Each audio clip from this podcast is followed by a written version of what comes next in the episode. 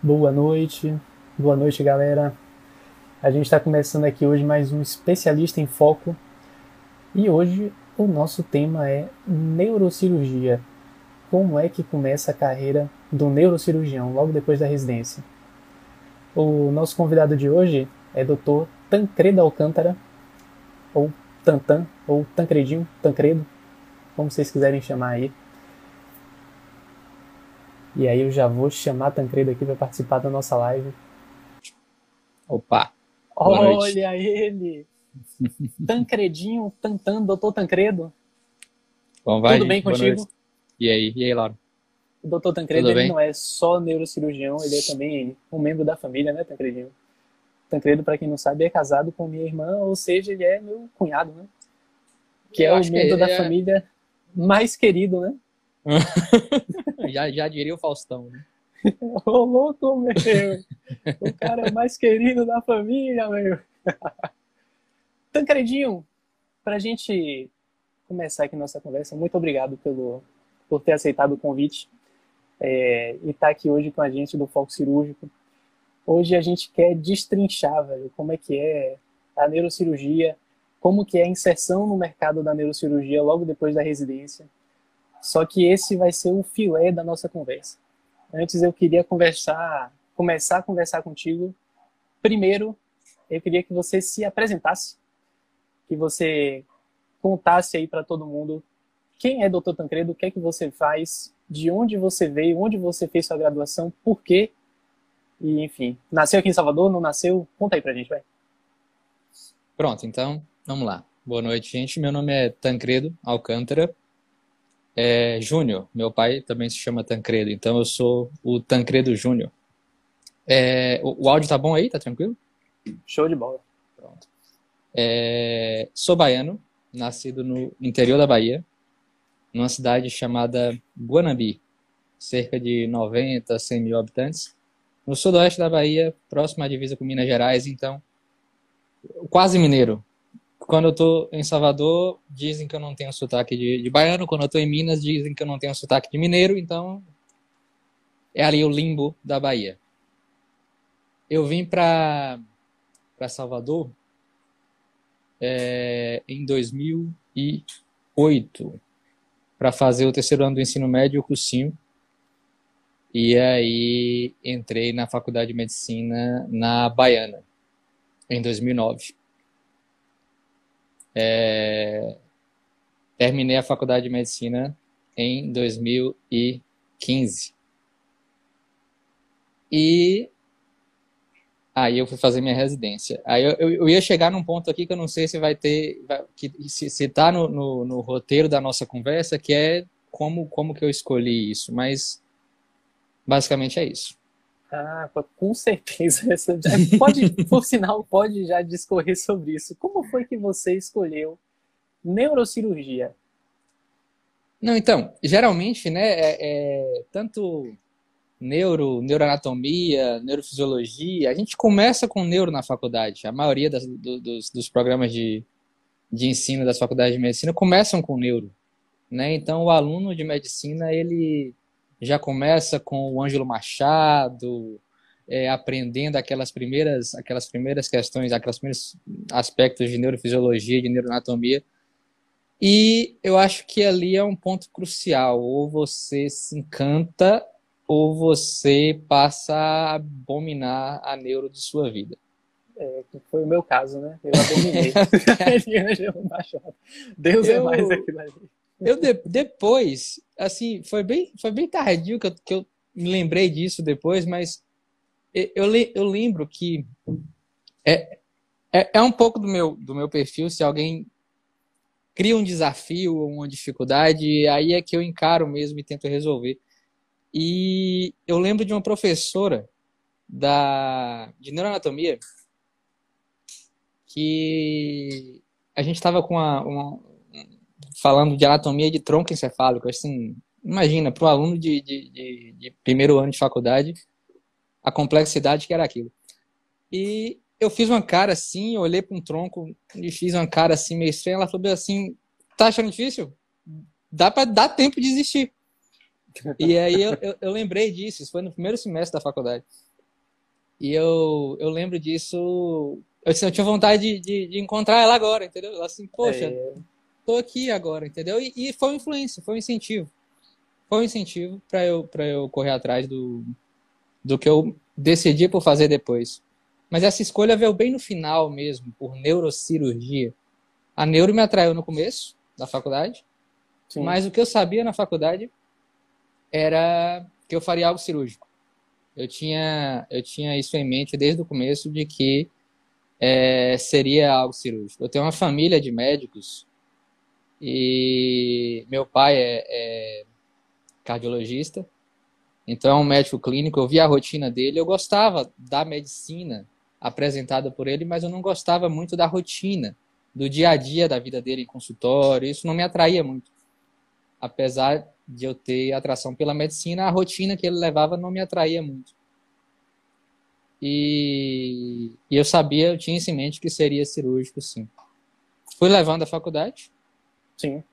E aí, é, ao final da faculdade, mais lá pro, pro último, pro último ano, próximo daqueles opcionais, eu comecei a, a fazer opcionais pela faculdade no, em, em áreas que eu poderia fazer e como eu não tinha tempo de fazer todos os opcionais que eu queria, eu conversava com algumas pessoas da área. Na época não existia o foco cirúrgico, né, para ajudar a gente.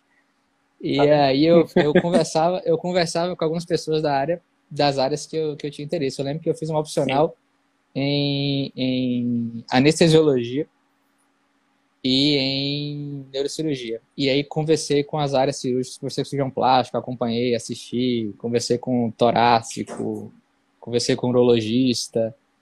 E quando eu passei um mês, um mês e meio ali no meu opcional de neurocirurgia, aquilo me atraiu e eu, e eu decidi por fazer aquilo mesmo, ali no finalzinho da faculdade. Sim. Pelo, Tancredo, você sabe que existe um, o bichinho da cirurgia, né? Pelo que eu entendi aí, você contando a história, existe o bichinho da cirurgia. Tem, né? O bichinho da cirurgia, tem. quando morde a pessoa, esqueça, velho. Você é, nunca mais vai largar esse é, mundo da cirurgia. Eu, eu não, mas assim, eu nem cogitava, sabe, fazer algo clínico. Nem cogitava, não passava nem. É, tem gente, tem gente que gosta, né? passar enfermaria, porra, que gostoso uma enfermaria para passar. Enfim, realmente quando o bichinho da cirurgia morde, velho, esqueça, já era. E aí você uniu o neuro com o bichinho da cirurgia, e aí optou por neurocirurgia, obviamente que procurou saber como é que era antes, né? Não tinha o foco cirúrgico para te dar as informações todas mastigadas. Mas enfim, não, você não correu atrás, fácil. descobriu, e vem cá, rapaz. Você fez residência onde foi mesmo? Na Santa Casa de Belo Horizonte. Santa Casa de Belo Horizonte. Por que Santa Casa de Belo Horizonte? Lauro, eu. A Santa Casa, depois, depois que eu entrei lá, que eu percebi que tem um, um eu não sei, um atrativo pelo, pelo Nordeste brasileiro. O Nordeste adora a Santa Casa de Belo Horizonte. E, é, mas tinha um nome, o nome da Santa Casa chegava na Baiana e chegava aqui em Salvador, assim, antes de qualquer outro serviço do Brasil. Assim, era um lugar que, que é, era a minha primeira opção quando eu, quando eu me inscrevi, e óbvio que depois eu me inscrevi em vários outros, porque são pouquíssimas vagas nos, em cada serviço, então não, você não pode se dar o luxo de, de, de fazer uma prova só e pronto. Sim. Mas chegava com um, um, um, renome aqui que eu acho que muito pelo pelo chefe, pelo ex-chefe de lá, falecido, o, o Dr. Atos Alves Souza, que é um neurocirurgião que dentro do meio neurocirúrgico e até fora dele é conhecido tipo no mundo inteiro. É... Ele faleceu em 2013, mas eu entrei lá em 2016. Então assim eram histórias e histórias e histórias sobre ele que não, não acabavam mais e tudo que a gente fazia era baseado no que ele fazia e a gente saía de lá ia para outros serviços as pessoas falavam dele então eu acho que foi um pouco dele ter difundido o nome da, da Santa Casa de Belo Horizonte aí. E isso Sim. me atraiu. Chegou a mim de alguma forma e isso me atraiu.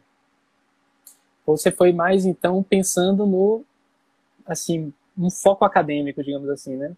Exato. Tinha esse cara é. que era um cara muito forte, um nome é. muito bom, unia assim, bem o serviço e meio que padronizava o serviço, digamos assim. Exato. Eu, eu, eu sabia que seria um lugar em que, óbvio, ele não estava mais lá, mas eu sabia que seria um lugar Sim. em que teria um, um, um reconhecimento, né?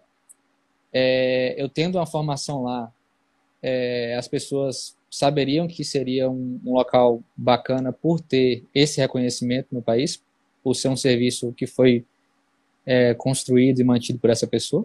Sim. É... Além disso, é, é, é também eu procurei saber, de, eu, lá tem, tem alguns colegas aqui em Salvador, inclusive, que, que vieram de lá, e eu procurava conversar com essas pessoas que vieram de lá, com ex-residentes e com pessoas que estavam na residência no momento.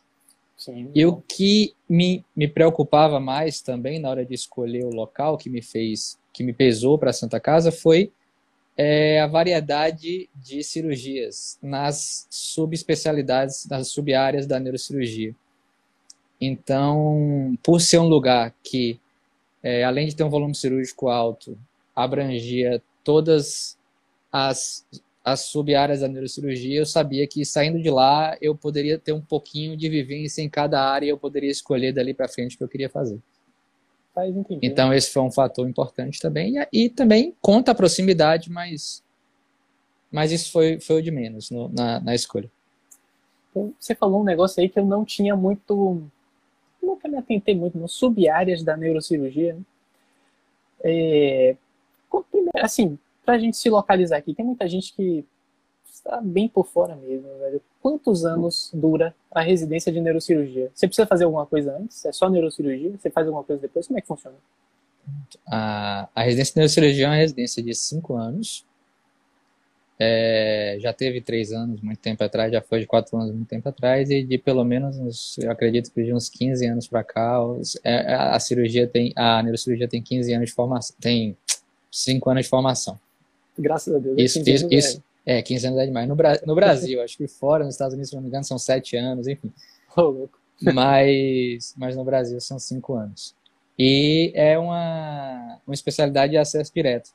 Você, você não precisa fazer é, neurologia, cirurgia, cirurgia, geral nem neurologia para poder entrar na neurocirurgia. O que, o que acontece é que, é, na grande maioria dos serviços, não em todos, o primeiro ano da residência de neurocirurgia ele é focado para neurologia. Sim. Então, o R1 da neurocirurgia, em muitos locais, ele fica, ele é como se fosse um residente da neurologia, exclusivo da neurologia. Em outros locais, ele tem boa parte de sua carga horária na neurologia, mas ajuda nos sobreavisos e finais de semana da neurocirurgia como se fosse um plantonista da neurocirurgia, mais residente da neurologia. Sim. E em outros locais, como lá na Santa Casa de BH, a gente o R1, ele era ele era responsável da parte de enfermaria, ele era responsável pela enfermaria de neurocirurgia. Então ele lidava com pré e pós-operatórios neurocirúrgicos. É, e na parte de ambulatórios, é que ele ficava na neurologia. Então, como lá a parte ambulatorial de neurologia era muito forte, tinha várias subespecialidades também de neurologia na parte ambulatorial, o R1 ele ficava em acompanhamento é, com a neurologia apenas nos ambulatórios, geralmente no turno da tarde. Mas, de todo modo, de, de modo geral, os R1s da neurocirurgia sempre têm uma vivência maior em neurologia. Entendi. Mas é um, é um, não faz outra prova, é direto. Sim. Então você pega uma base, assim, na clínica neurológica boa, né? Isso, é, é, isso. Assim, obviamente que para você deve ser fácil, mas eu acho que é uma das coisas mais difíceis que existe na medicina. É, essa base você, da clínica neurologia. Você não, você não, não vai ser como, não vai se formar como um, um neurologista que tem três anos naquilo. Sim. Mas uma coisa que muita gente também confunde é que são especialidades muito diferentes, muito diferentes até o perfil, é, é, isso é, não sei, é como, é, você nota o perfil da pessoa, do residente, tem características diferentes, tem forma de se comportar diferente, a forma de lidar com o paciente diferente, é diferente. Sim. E as patologias são diferentes. O que são diferentes? O que que une as, as especialidades? É o órgão. Então, assim, é a mesma anatomia, é o mesmo local onde nós estamos trabalhando, mas as patologias são distintas. Então, geralmente o neurologista vai lidar ali com doenças desmineralizantes, com casos que não são cirúrgicos, Sim. e o, o, o, o, neurocirurgião sempre vai é, lidar com casos potencialmente cirúrgicos. Eles podem não ser cirúrgicos naquele momento, ou podem nem se tornar cirúrgicos, mas são, são problemas que podem vir a ser cirúrgicos, por isso são acompanhados pelo neurocirurgião. Rapaz, entendi. E eu vou puxar um gancho aqui, uma pergunta que eu ia fazer um pouco mais na frente, mas já que você comentou do perfil do residente, né, perfil do, do profissional, né, do médico, é, você acha que existe um perfil típico do neurocirurgião? Como é que você imagina esse perfil? Existe não, lo, lo, lógico que não é, não é um estereótipo, não é uma coisa assim um, um, preconceito, digamos, de como seria um neurocirurgião. Mas eu acho que a rotina te transforma um pouco, sabe?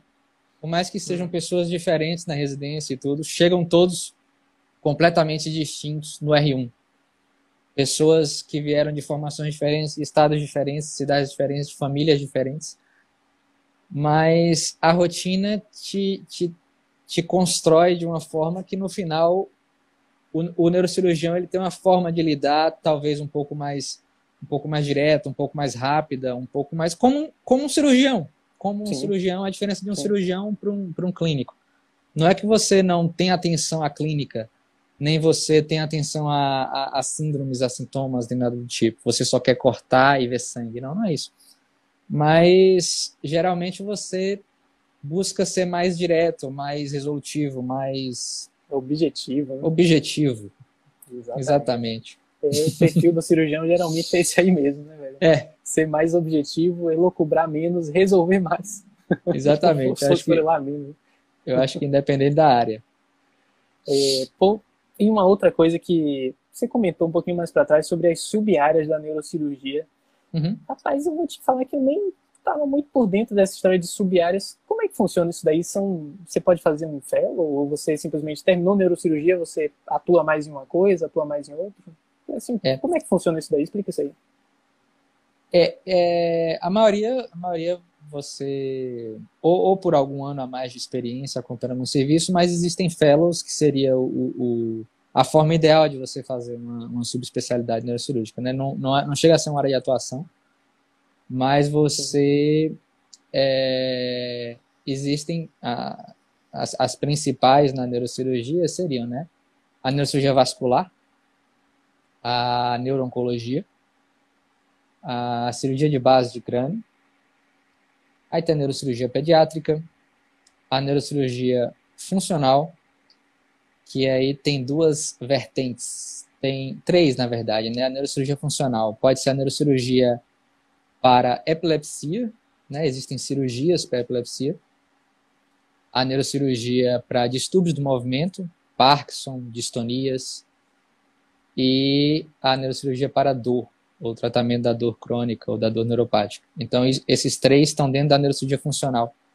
A maioria dos, dos, dos fellows de neurocirurgia funcional, eles ou fazem epilepsia ou fazem é, movimento e dor. Geralmente são divididos dessa forma, mas tudo é neurocirurgia funcional. Aí tem nervos periféricos, tem coluna, que aí é uma área compartilhada em alguns aspectos com a, com a ortopedia. Eu vi que teve uma pergunta aí se é ortopedista de crânio. É, é, é ortopedista de, de coluna, né? mas é, eu acho e... que a pessoa perguntou por causa dos instrumentais que usa, né? Talvez. Que serra crânio, né? Fura crânio. Exato. Não, não deixa de ser, no começo. e uma. E por último, acho que faltou falar a parte de neuroradiologia, que é o neurocirurgião da hemodinâmica, né? De tratamento sim. endovascular e tudo mais. Beleza. Então você vai ter desde. Assim, eu posso estar enganado se eu falar alguma bobagem, você por favor me corrija mas eu imagino que uma pessoa que vai lidar com neurooncologia, ele vai ter uma, um campo cirúrgico, digamos assim, diferente de uma pessoa que vai trabalhar com uma intervenção endovascular. Né? Sim, é, sim. eu diria, chutaria que as, as, neuro, as cirurgias neuro-oncológicas são abertas, né? Com campos maiores, aquela coisa que a gente está mais acostumado a ver, digamos assim. Sim, sim. A maioria, e sim. endovascular, é. obviamente, que campos menores, né? Acesso à distância. Existe uma, uma, uma, parte da, da, da neuro-oncologia que é a, a radiocirurgia, né? que é e aí que já é uma cirurgia com, com que aí seria um, uma neurooncologia menos invasiva, mas que tem suas Sim. indicações, tem seus momentos e tem os casos específicos em que deve ser utilizado, como terapia única, como terapia adjuvante, enfim. Mas é uma outra forma também de tratamento oncológico que não seria aberto, no caso. E, e você, Tancredo? Escolheu um por alguma área dessas daí? E eu já vou engatar uma outra pergunta aqui também. Sim. Como é sua atuação hoje? Se você enveredou por alguma dessas áreas e como que é sua atuação hoje? Você trabalha no SUS? Trabalha só particular? Me conta aí, conta aí para quem está assistindo aqui a gente. Hoje eu sou eu sou um R6 para quem está me assistindo, né? Eu sou eu, eu tenho eu terminei recentemente a, a, a residência de neurocirurgia. Então, por mais que você tenha é, simpatia ou interesse maior por alguma área específica, é, você acaba atuando em, em tudo ou, ou, um pouquinho de cada coisa no começo.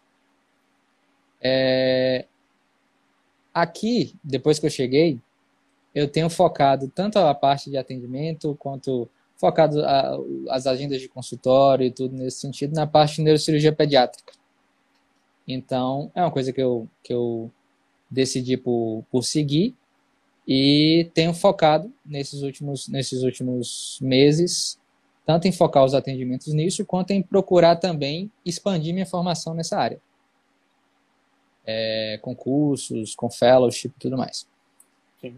Só que também isso é, também isso foi despertado ao longo da, da, da residência. Eu, eu tenho um interesse grande na parte de, de endoscopia, cirurgia endoscópica e base de crânio. Sim.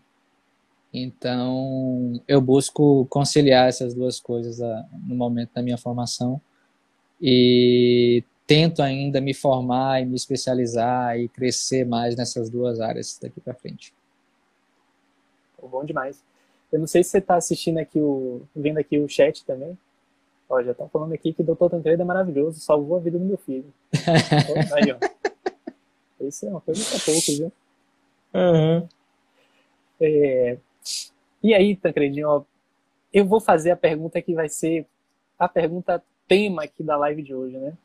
Hum. E aí, quem tiver algum colega conhecido que tem interesse em neurocirurgia, essa é a hora de você, ó, apertar aqui o aviãozinho aqui, ó, que tá bem aqui embaixo da tela de Tancredo, e mandar essa live para quem você sabe que vai querer assistir isso daqui. Tancredo, o seguinte, é, como é que você acabou de dizer que é um R6 de neurocirurgia, né? terminou recentemente a residência e fez na Santa Casa de BH. E aí eu queria saber, velho, como foi a sua inserção no mercado aqui em Salvador? Eu tive minha experiência de fazer residência fora e voltar para cá e eu sei que a inserção nesse período às vezes tem umas uns caminhos meio espinhosos aí para você seguir. Eu queria que você contasse aí como foi a sua inserção saindo de BH e vindo para cá. E, enfim, conta aí sua experiência. Conta a sua história. É, primeiro, eu acho que, que não deve ser uma preocupação é, você deixar o local onde você quer estar para a sua formação. Eu acho que é mais importante você é óbvio que as duas coisas pesam, mas eu acho que é, é, quando você coloca na balança, a balança cai mais para o lado de você ser um bom profissional. De você ter é, vivências diferentes em locais diferentes, serviços diferentes. Mesmo que você saia para fazer uma residência fora, como foi o meu, o meu caso, também não ficar só nessa residência. Se você tiver a chance, fazer estágios em outros serviços, dentro do Brasil mesmo, mas conhecer outras realidades e se formar da melhor forma possível. Se você quer ficar em sua cidade, você também pode fazer a residência na sua cidade, mas não os cinco anos na sua cidade. A, a, consiga algum tempo, algum, algum período de estágio, é, alguns meses, para conhecer outros serviços fora, do, fora do, da sua cidade ou fora do Brasil, se tiver tempo. Mas só de você fazer um tour pelo Brasil ou conhecer alguns, alguns, alguns outros serviços, um, dois no máximo, não sei, na área que você tem mais interesse, já tira aquela, aquela trava que fica na sua mente de que o seu serviço é tudo e que aquilo, naquele lugar onde você se formou, é como é feito e é como deve ser feito, é como é feito no Brasil inteiro. Porque não é. Cada serviço tem uma rotina, cada lugar tem uma rotina, e um nem sempre está mais certo do que o outro, ou mais errado do que o outro, mas se você viu os dois e conhece os dois, você escolhe o melhor para você. Então, eu acho que isso é uma coisa importante. Eu decidi, como eu falei lá no começo, ir para fora porque eu tinha essa, essa impressão.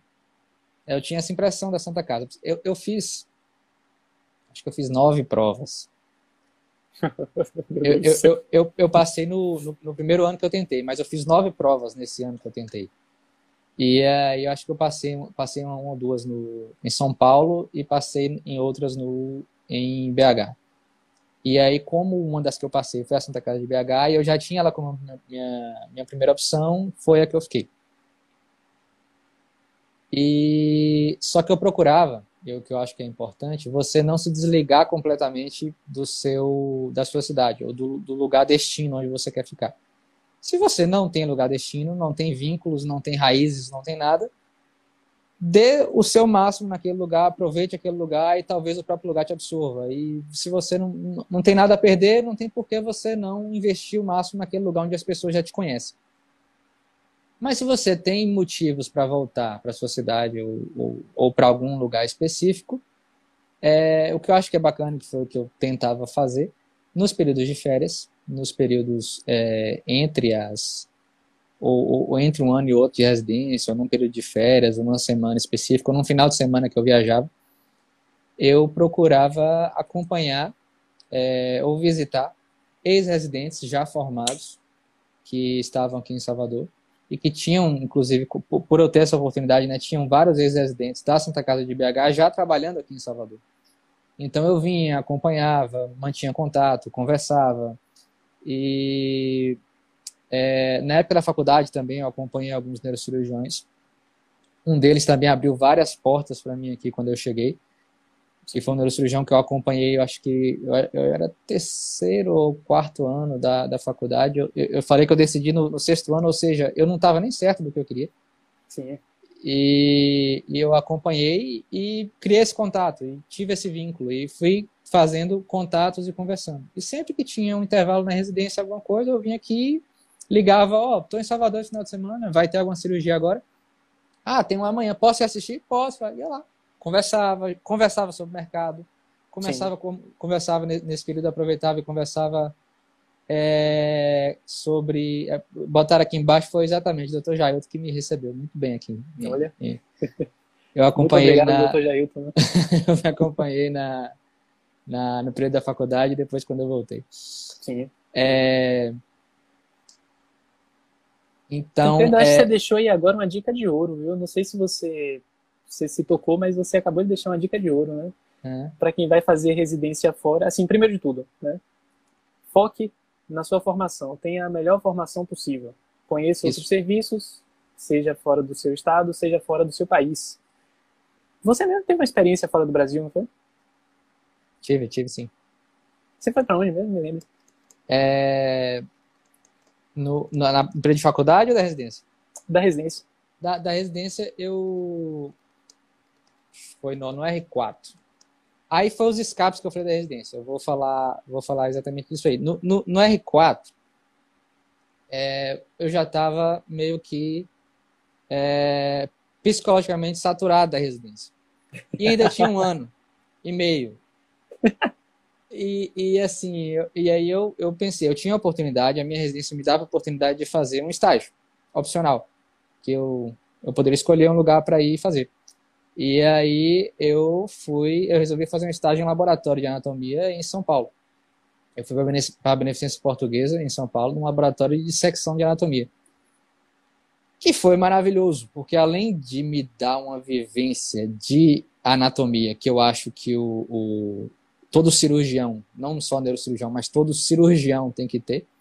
Eu acho que a, a assim, é, cirurgia é, é 90% anatomia e o resto é você conhecer a patologia, conhecer o tratamento e tudo. Então, assim, você precisa muito saber anatomia. E aí, além de me dar essa vivência, esse laboratório foi um lugar que me deu contatos, mas me deu muitos contatos.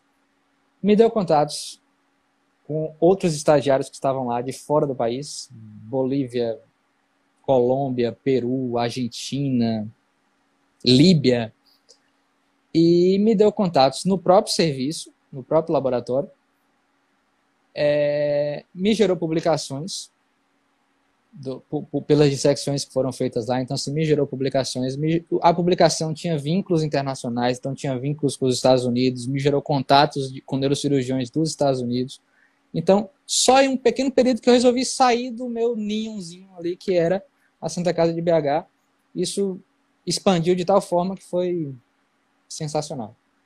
E aí o período internacional que você comentou foi porque eu tinha um, uma um interesse inicial em fazer aquela parte de neurocirurgia funcional.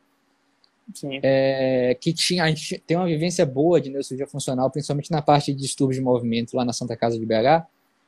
E aí eu optei por ir para Toronto. Eu fiz um estágio de um mês e meio para dois meses, mais ou menos, em Toronto, é, no serviço do Toronto Western lá de Lausanne, que é uma, uma referência em neurocirurgia funcional na parte principalmente de distúrbios de movimento.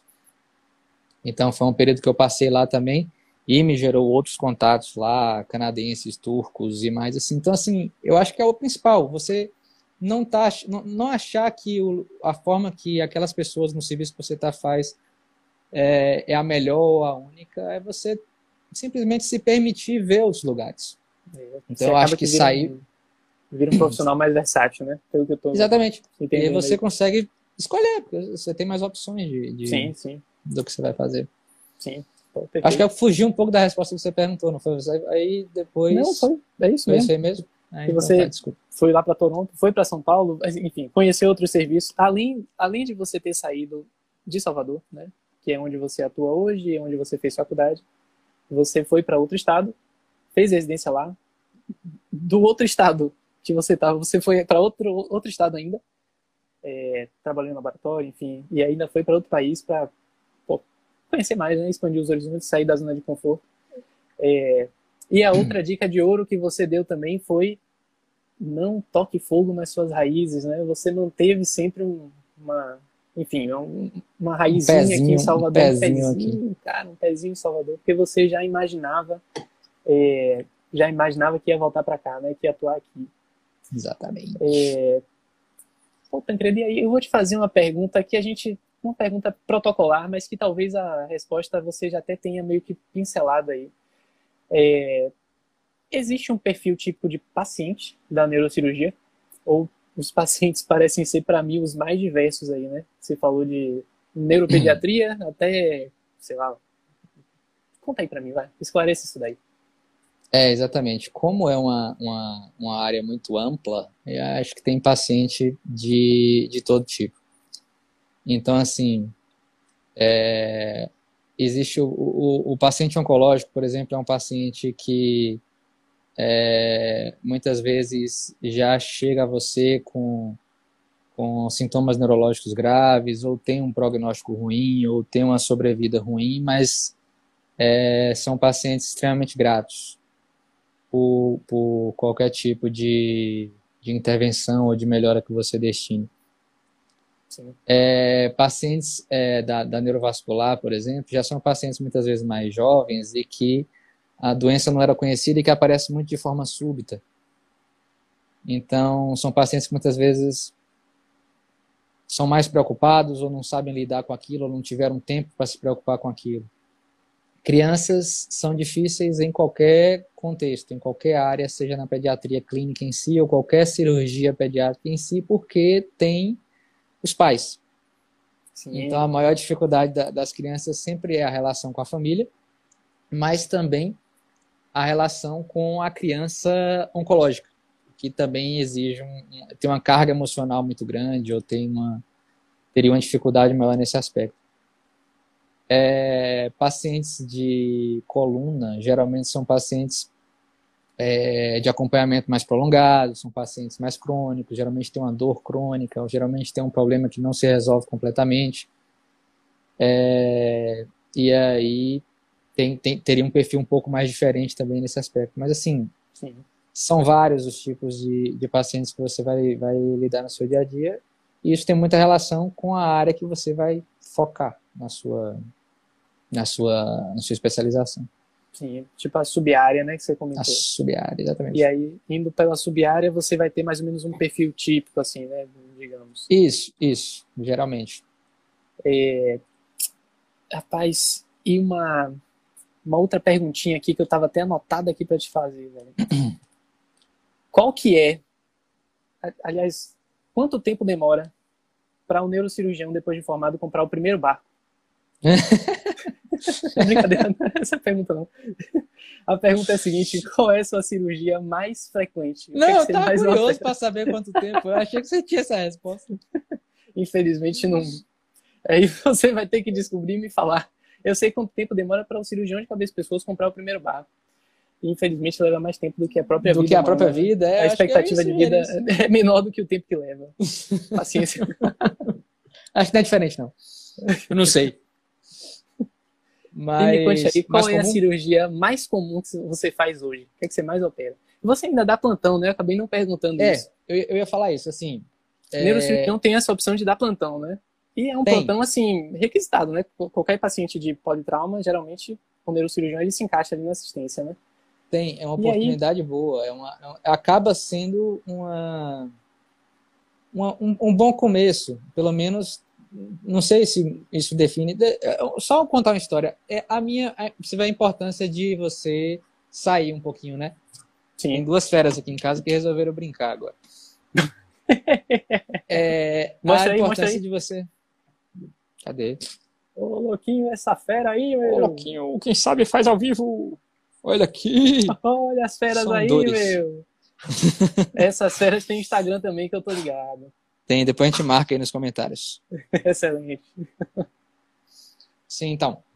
É, uma curiosidade, é a importância de sair um pouco e de, de, ter, se dar essa chance de ver outras coisas, né? Que foi, é, no final da R5, eu resolvi fazer um curso em Barretos, um curso de base de crânio e endoscopia, em Barretos.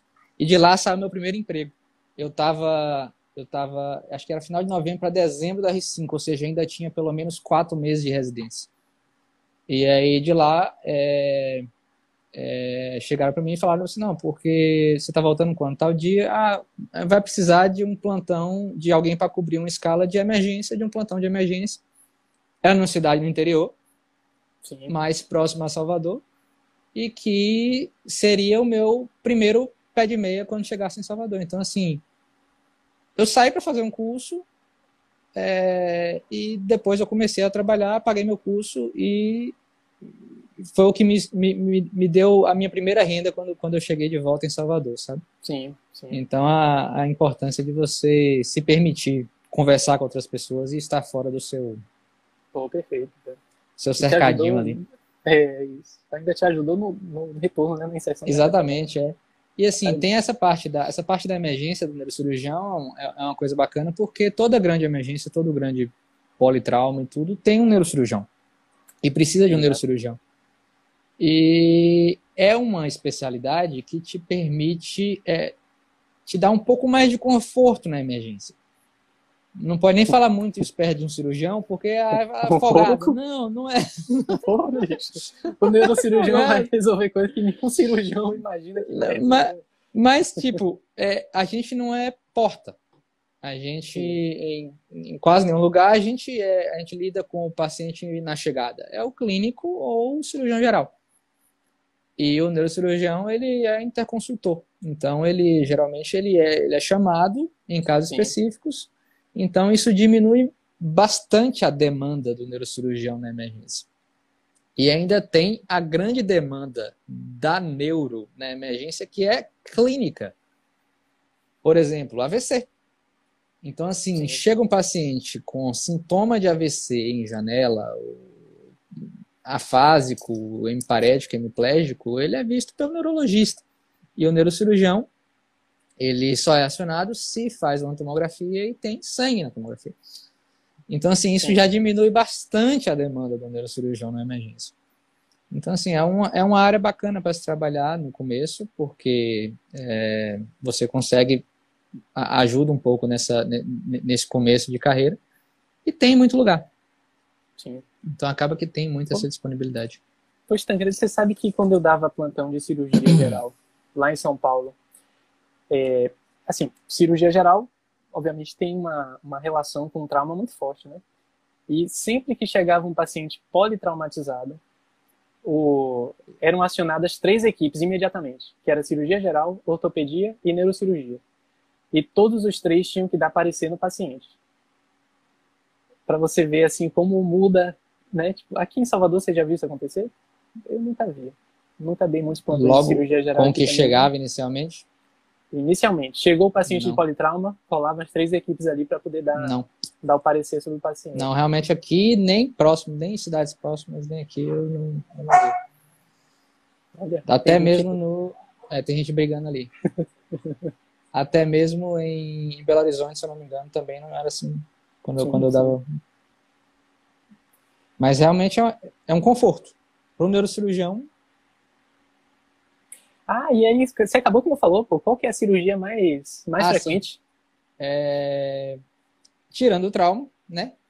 Sim. Porque no trauma o que você mais faz é drenar hematoma, Sim. sejam hematomas subrais crônicos agudos que você tem que fazer só furinhos ou mini craniotomias, ou você faz uma craniotomia descompressiva grande, que é uma cirurgia vai demandar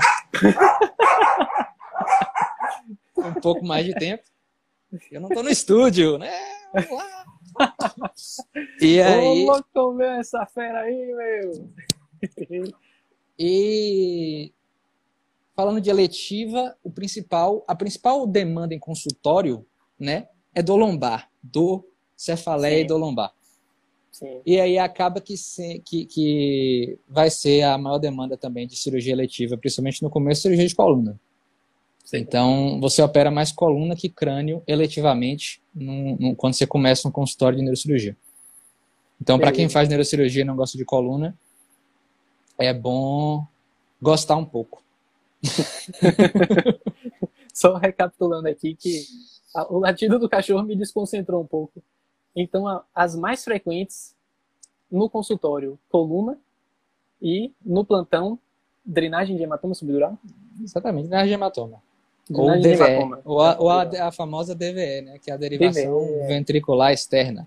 Porra, Nada mais é do sabe... que você colocar um catéter dentro do ventrículo. Pô, você sabe que quando eu estava na residência de cirurgia geral na Unifesp, né, eu rodei na neurocirurgia, a gente roda lá, são duas semanas que roda na neurocirurgia. Não, assim, eu via o pessoal fazer as coisas lá, não fazia nada. Eu, assim, eu concordo com a pessoa que perguntou se, se a neurocirurgia é ortopedia do crânio, porque realmente, rapaz, tem sua semelhança. Cara, era, era uma coisa que me entediava um pouco. Hoje eu gosto do acesso. O, o acesso Sim. é interessante por conta daquela questão da anatomia que você que a gente comentou no começo. Mas é, era uma coisa que me entediava quando eu assistia cirurgia, quando eu assistia neurocirurgia no começo. É porque o, o cirurgião geral chegava lá, abria a barriga e pronto, tava lá o que precisava mexer. Sim. O neurocirurgião era tipo assim, é, duas horas para chegar no cérebro e aí era um enrola. Mas, mas isso passa a fazer muito mais sentido e a ser muito mais prazeroso quando você entende o que você está fazendo ali, o porquê, quando você planeja aquele acesso, não é simplesmente fazer uma rodinha no crânio e abrir um espaço para chegar no cérebro. Posição é planejada, a direção de onde você vai é planejada, a área do crânio onde você vai mexer é planejada de acordo com o que você quer alcançar na parte de dentro. Então, a coisa fica mais interessante quando você entende o porquê de você estar tá fazendo aquilo e aí você começa a curtir a cirurgia desde a incisão da pele até chegar no cérebro. Porque sim, sim. cada etapa passa a ser legal, entendeu? Pô. E você vê que detalhes que, assim, fogem totalmente de quem não conhece, né? Sei lá, nunca tinha pensado nisso. Esse planejamento do posicionamento, imagine, né? Planejar É, posicionamento, porque planejar imagina, incisão, onde você vai abrir o crânio, né? Enfim. É o que a É. gente fala, é, muita gente fala que cirurgia minimamente invasiva em crânio é aquela que você mais mexe, menos mexe no cérebro. Sim, Então, o, o, o cérebro tem neurônio, o osso não. Então, se você precisar tirar uma parte grande do osso, ou se você precisar drilar uma parte grande do osso, para que com isso você é, mexa menos no cérebro, faça isso, entendeu? Então, assim, sim. o acesso é a cirurgia. O mexer no osso também é a cirurgia. E eu, eu quando eu assisti, eu ia interno assistir o neurocirurgião operar, eu ficava esperando chegar no cérebro, porque era o que interessava. E o cara tá fazendo a cirurgia ali dele desde o começo. sabe? Sim. Pois, Tancredo, eu vou puxar aqui, eu estava olhando aqui algumas perguntas do que foram feitas na caixinha de hoje, né? Além dessa da ortopedia. Tem umas aqui, vamos lá. É, tem uma pessoa que se diz aqui atraído pelos desafios e complexidades da neurocirurgia. E aí pergunta quais são os pontos negativos da especialidade. Você consegue, assim, o que, é que você enxerga de ponto negativo? Vai lá, descasca aí a neurocirurgia, vai, chuta o balde agora, velho. Pontos negativos. É, eu via outras especialidades e quando acontecia de um paciente ficar muito grave ou de algum paciente a óbito, era uma raridade. Era um evento, aconteceu isso, porque isso, isso, isso. E, infelizmente, é muito mais frequente na formação do neurocirurgião você lidar com óbito e com pacientes muito graves e sequelados. Sim, Agora existe um preconceito nisso aí, porque não é, a grande maioria das vezes, não é a gente que faz isso. A, sim, a patologia tem essa gravidade. O paciente ele chega com essa gravidade. E ele, ele já se apresenta com muitas vezes com uma doença muito grave. E por Sim. mais que você interrompa o mecanismo daquela doença, por mais que você tente quebrar o mecanismo daquela doença para que ele não piore, muitas vezes aquilo que já foi adquirido você não consegue reverter. E aí, é, eu acho que é um fator, um, um aspecto difícil da formação neurocirúrgica e da carreira do neurocirurgião lidar com pacientes graves, com sequelas graves e com óbito. sim. sim. É, a outra coisa, o, o mercado é uma outra dificuldade, mas é, tomando todos esses, esses cuidados que a gente conversou, eu acho que é uma coisa que dá para você tentar driblar. Mas Sim. é uma área que ainda é bastante fechada e com grupos que é, ainda fecham muito os, os, os principais atendimentos. Então, assim, é, o importante é fazer aquilo que a gente conversou. O importante é você manter o seu contato, manter o seu, a sua conversa, estar sempre disponível, presente. Uma coisa que pode acontecer é de muitas vezes no, no começo você ter que estar disponível sem pensar muito em remuneração. Você ter que estar disponível. Você Sim. se apresentar, você auxiliar, você cobrir alguém que pediu, porque não necessariamente aquilo vai te dar um retorno financeiro, não necessariamente aquilo vai te vai enfim, esse não pode ser seu objetivo. O seu objetivo tem que ser estar disponível. Estar disponível para ajudar uma equipe, estar disponível para ajudar um colega, porque é essa equipe, é esse colega que, que vai te dar o espaço, que vai te ajudar, que vai saber que você é aquela pessoa que eles contaram que agora eles, eles vão te oferecer algo que possa ser benéfico a você para te dar um retorno. Mas eu acho que isso é uma, é uma outra dificuldade, né? Essa, Sim. essa questão da inserção. Mas com os cuidados, isso pode ser driblado. É, são dois princípios, assim, você falou de dois princípios psicológicos que são muito bem estabelecidos. Né? Que Um é da familiaridade. É, e assim, a gente já até tratou sobre isso aqui no Ajustando o Foco. Quem não viu, tem um vídeo aí algumas semanas atrás. É, é muito mais lógico, muito mais esperado, muito mais óbvio que você entre numa equipe que te conhece. Sim? se você estiver concorrendo com uma pessoa que se formou, sei lá onde, o melhor, o melhor do melhor do mundo de neurocirurgia, que formou em Harvard, que tem um diploma de não sei onde, velho, se esse cara não for conhecido, ninguém conhecer o cara, ninguém souber quais são as condutas que ele toma, você está em vantagem. Porque você é Exato. é conhecido, você é familiar aqui. Se o cara que foi para Harvard só ficou em Harvard, ele errou nisso aí. Ele tinha que ir para Harvard, fosse para Harvard, mas estivesse Sim. perto de quem ele quer estar também. Mantivesse a familiaridade. E o outro é o princípio psicológico da reciprocidade. Se você ajuda alguém, assim, vá lá. Pode ser que você não ganhe nada em troca. Mas existe uma tendência que você, em algum momento, vai ganhar alguma coisa.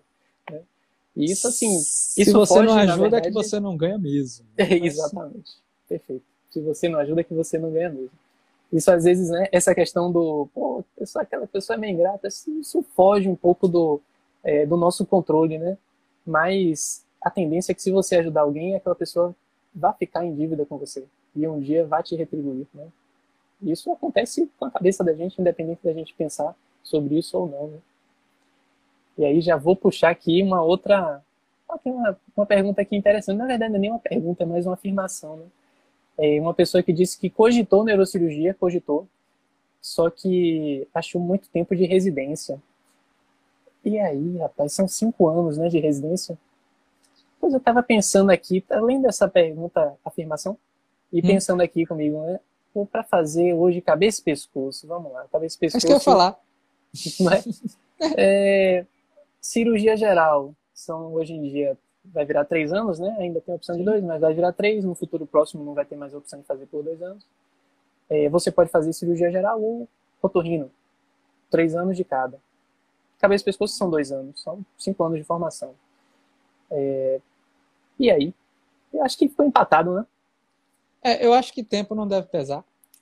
É, Será que tem, as pessoas estavam pensando na quebrada de ar, né? Porque assim, você faz residência de cirurgia geral, sua, a respirada, você muda, dá uma respirada, troca é. de equipe, você assim, você chegou no quarto ano e já estava meio de saco cheio, né? É isso, só que eu não é, sei realmente se quando é você daria legal. a respirada, né? Sim, eu não, sei se é, eu não sei se isso é tão legal. Acho que vocês da, da geral vão saber mais falar isso, mas não deve ser muito legal o CR1 novamente. não é legal ser é. Exato, assim, o, o, a, a residência de neurocirurgia é uma ascensão. E você chega no ápice do R5, que o R5 é melhor que o neurocirurgião.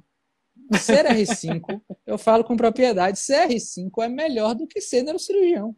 Olha. Porque você opera muito mais, você opera todo dia, você tem milhões de casos bons, grandes, e você tem alguém atrás de você para ajudar se você errar. Sim. Você tem alguém para pedir pegar socorro, na mão, né? Mostrar o caminho. Pegar na mão, ó, ensinar. Faça então, isso, assim, faça aquilo. E, e, e, assim, e na, na, e na, residência é só melhorando. Então, assim, eu acho que quando você faz uma área de geral que você tem que virar R1 de novo, não deve ser muito. É, é, deve ser muito agradável. Realmente, assim, você. Você falou tudo aí, velho. Assim, você ser R1 de cirurgia geral, a gente vai até falar sobre isso um pouco mais pra frente missão sobrevivência da residência. Aí eu acho que 90% do trabalho é você sobreviver ao R1 da cirurgia geral. Agora, quando você passa para a especialidade, não se engane, não, você vira R1 de novo. Exatamente. Às vezes você até tem um R1 da geral ali para te ajudar, mas assim, se prepare para o R1 de novo. Isso é bem verdade. Vamos puxar aqui a próxima cirurgias mais corriqueiras você comentou, né? Acho que isso ficou até bem, bem estabelecido, né? Quem perdeu, é. infelizmente, vai ter que ver essa live gravada, né? Tá puxa a barrinha, não É, puxa a barrinha. E, ah, rapaz, uma pergunta aqui interessante, ó. A neurocirurgia aberta está perdendo espaço para a neurocirurgia endovascular? O que, é que você me diz aí, Tancredo? É, aí a gente está falando da, da neurocirurgia vascular aberta, né? A clipagem do aneurisma, por exemplo. Hum. Você ir lá direto do aneurisma e botar um clipe no colo do aneurisma. Sim. Do que você é, tratar isso com o coil, ou a molinha por vinda vascular. Isso é tema de debate em congresso, bate-boca, briga, porrada e pancadaria. Então vamos chegar num consenso aqui, né? Vamos aproveitar que esse é um tema não. super polêmico e vamos nós dois aqui chegar num consenso a respeito. É, aí depois a gente é, vende esse vídeo com a solução dos problemas. É, na verdade, não, não, não, não existe ainda esse, esse consenso. É sim, óbvio que a tecnologia vem para ficar e para tomar lugar e para tornar tudo cada vez mais fácil. Sim. Mas eu não, não vejo no futuro próximo uma substituição dessas duas áreas. Acho que as duas áreas ainda vão coexistir por um bom tempo. e por um bom tempo de quem está começando a carreira agora, as duas áreas ainda vão coexistir por um bom Sim. tempo. Porque não existe hoje nada que coloque uma forma de tratamento acima da outra forma de tratamento. É, existem vantagens em uma, desvantagens do outro, em outra. A morbidade cirúrgica em uma pode ser maior, mas a durabilidade do tratamento da outra pode ser menor. Então, assim, é bem é um tema bem complexo. Eu acho que não veio para no momento, pode ser que sim, mas no momento para substituir um outro ainda não. É, então ainda vão ainda vão coexistir por algum tempo, né? E aí, claro que vem, assim, sempre vem, eu já vou prever aqui, sempre vem uma pergunta engatilhada que é assim, ah, e daqui a 20 anos, como é que vai ser?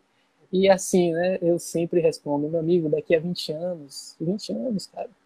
Pergunte para alguém há 20 anos atrás, que é que ele achava que ia ser a medicina hoje? É, tipo, é Exatamente. você saber. Não, não, se preocupe com isso. Não viva é, nessa paranoia. É, não viva nessa paranoia. Vá nos se for, me vá né, se atualize, é, mas assim, pelo amor de Deus, não tente ficar prevendo o mercado para daqui a 20 anos. É, Exatamente, é nesses 20 anos você também se atualiza, você evolui junto. Isso. Eu posso clipar aneurismas hoje, e aí a clipagem acaba e só sobra a endovascular. Você aprende fazendo endovascular, entendeu? Assim, assim, assim. Você se adapta junto, tudo evolui junto. Tem uma outra aqui também que é mais ou menos na mesma linha, que é assim, alguns procedimentos perderam espaço para a radiointervenção? É, acaba sendo, sendo, sendo a mesma coisa. Alguns sim. sim. Existem coisas hoje que praticamente é, só teria indicação de fazer por, por, a radiointervenção, a neuroradiologia ou a hemodinâmica, o tratamento endovascular acaba sendo a mesma, a mesma, o mesmo tipo de abordagem. E algumas coisas sim, mas assim como a gente falou antes, não, não é uma, não pode generalizar. Sim. E aí tem uma outra pergunta aqui também, assim, qual a remuneração média do neurocirurgião? E aí eu queria fazer um adendozinho, eu posso estar enganado, se eu estiver enganado você me corrige, mas cirurgião de uma forma geral... Opa, tem gente participando aí. Cirurgião de uma forma geral tem uma remuneração que vai variar muito com a carga de trabalho que a pessoa quer pegar, né? Carregar a semana de plantão na Maria, você vai ganhar um dinheiro, mas também você vai ter uma qualidade de vida assim no lixo. E a impressão que eu tenho, Tancredo, sua pelo menos, é que você consegue assim balancear a qualidade de vida com o trabalho. É... Como é que você enxerga assim remuneração versus qualidade de vida e que média de remuneração isso pode chegar? Entendeu bem a minha pergunta? Fui claro? Entendi, entendi. Agora sim, não é muito diferente na neurocirurgia, tá? Você sim. também pode carregar o seu mês de plantão né? e não pisar o pé em casa e aí, no final do ano, você compra seu barco, que você queria comprar, assim, não tem problema. Mas talvez você infarte no barco, assim. mas, mas... É, e tem Desculpa, que cuidar dos filhos, né? Tem que chegar em casa, cuidar dos filhos, dos cachorros. Oh, o cachorro eu comprei na residência. É, foi um bom, uma boa distração. Foi a partir da R3. Uma dica para quem estiver nervoso na residência, quiser desestressar, compra um cachorro. É, então, assim, é possível também você sobrecarregar o seu mês e fazer uma renda maior e, e, comprar o seu barco, mas é, o que te dá a sua remuneração no começo da, da, da formação, logo que você chega, realmente são os plantões. Sim. Então, assim, é o, que, é o que vai dar boa parte da sua remuneração, 80% da sua remuneração. Sim. E o restante de consultório e, e, e, e, cirurgia letiva, no começo é muito pouco. Óbvio, ninguém te conhece, você ainda não, não, não tem casos, resultados que atraiam novos casos. Então, assim, no começo você vai auxiliar muito, você vai é, ajudar muito outros neurocirurgiões, vai ter os seus casos que vão ser mais rarefeitos no começo, e conforme você vai fazendo seu nome, as pessoas vão te conhecendo, vão vendo seus resultados, uma pessoa indica a outra. Sim. E aí você vai invertendo essa proporção. E aí, e aí é que você melhora um pouco a sua qualidade de vida. Só, só tem que tomar cuidado para você não se empolgar com essa possibilidade de comprar um barco e enlouquecer dando plantão e você vai Sim. acostumar com aquele, com aquele estilo de vida, com aquela, com, aquela, com aquela renda mensal e vai viver nessa loucura eternamente. E aí, realmente, uma hora você endóida, você infarta. Então, Sim. se você consegue, pouco a pouco, inverter essa proporção entre urgência e emergência e suas cirurgias eletivas em consultório, é, seria o ideal. Esse, acho, esse eu acho que é o meu objetivo e esse tem, tem que ser. Acho que não, cada pessoa tem seu estilo de vida, mas eu acho que é, é, é a forma mais saudável de você Sim. trabalhar. Não, e, e, rapaz, assim, é, só uma coisinha assim, né? O pessoal deve falar assim, pô, velho, esses caras nunca falam de valor, pô, nunca diz assim, Número. é quanto é mil, é 20 milhões, nunca diz. Mas assim, velho, é simples. Descubra quanto, quanto paga o plantão de neurocirurgia em, sei lá, vê um hospital aí, pergunta quanto é o plantão de neurocirurgia e faz as contas, velho. É, se você quiser carregar o mês de plantão, faz as contas. Vai Isso. ser o tanto de plantão que você der que você vai ganhar. Se, se quiser você descansar os finais de semana, Exato. descansar os finais de semana, aí você bota aí 20 plantões por mês. O tá tranquilo, importante... trabalhando só diurno, tá até tranquilo. Dá até para botar um noturno aí, e aí você aumenta. E aí você opera uma cirurgia de convênio. Aí dá uma olhada quanto é uma cirurgia de convênio. Tem tabelas de convênio com valores de cirurgia. E aí por aí vai. E é, o mais importante, na verdade, é saber o que você falou. Né?